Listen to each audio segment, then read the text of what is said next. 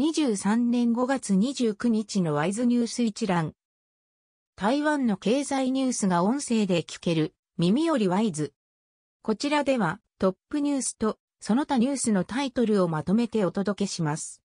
トップニュースは、来副総統緊急時の原発稼働を示唆。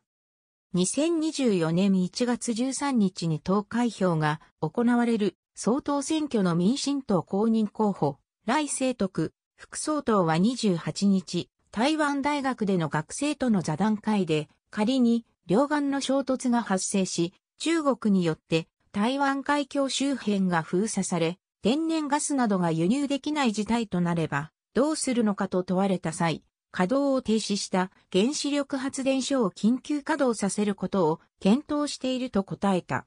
台湾政府は25年の脱原発を目指してきたが、産業界からは電力不足への懸念の声がたびたび上がっていた。エネルギー政策が争点の一つとなる総統選挙で民進党の方針が明らかになった。29日付中国時報などが報じた。その他ニュースのタイトルは、JX 金属、半導体用ターゲット8割増産。コンピューテックス台北、明日30日開幕。機械メーカー、顧客が中台以外に工場要請。複合材料のスワンコール、中国にリサイクル工場設置へ。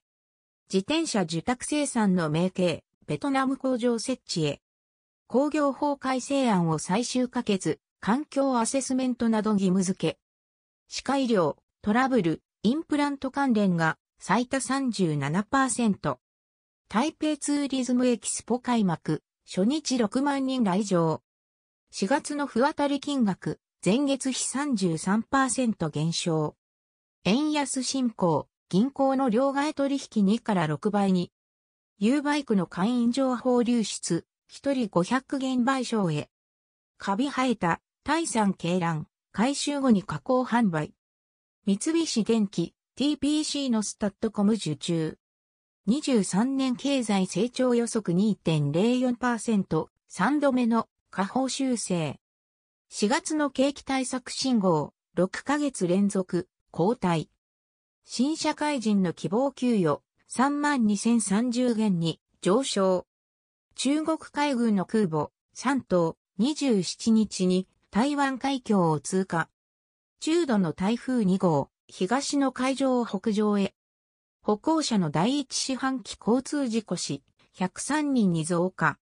落石で死亡の日本人、国家賠償を認める判決。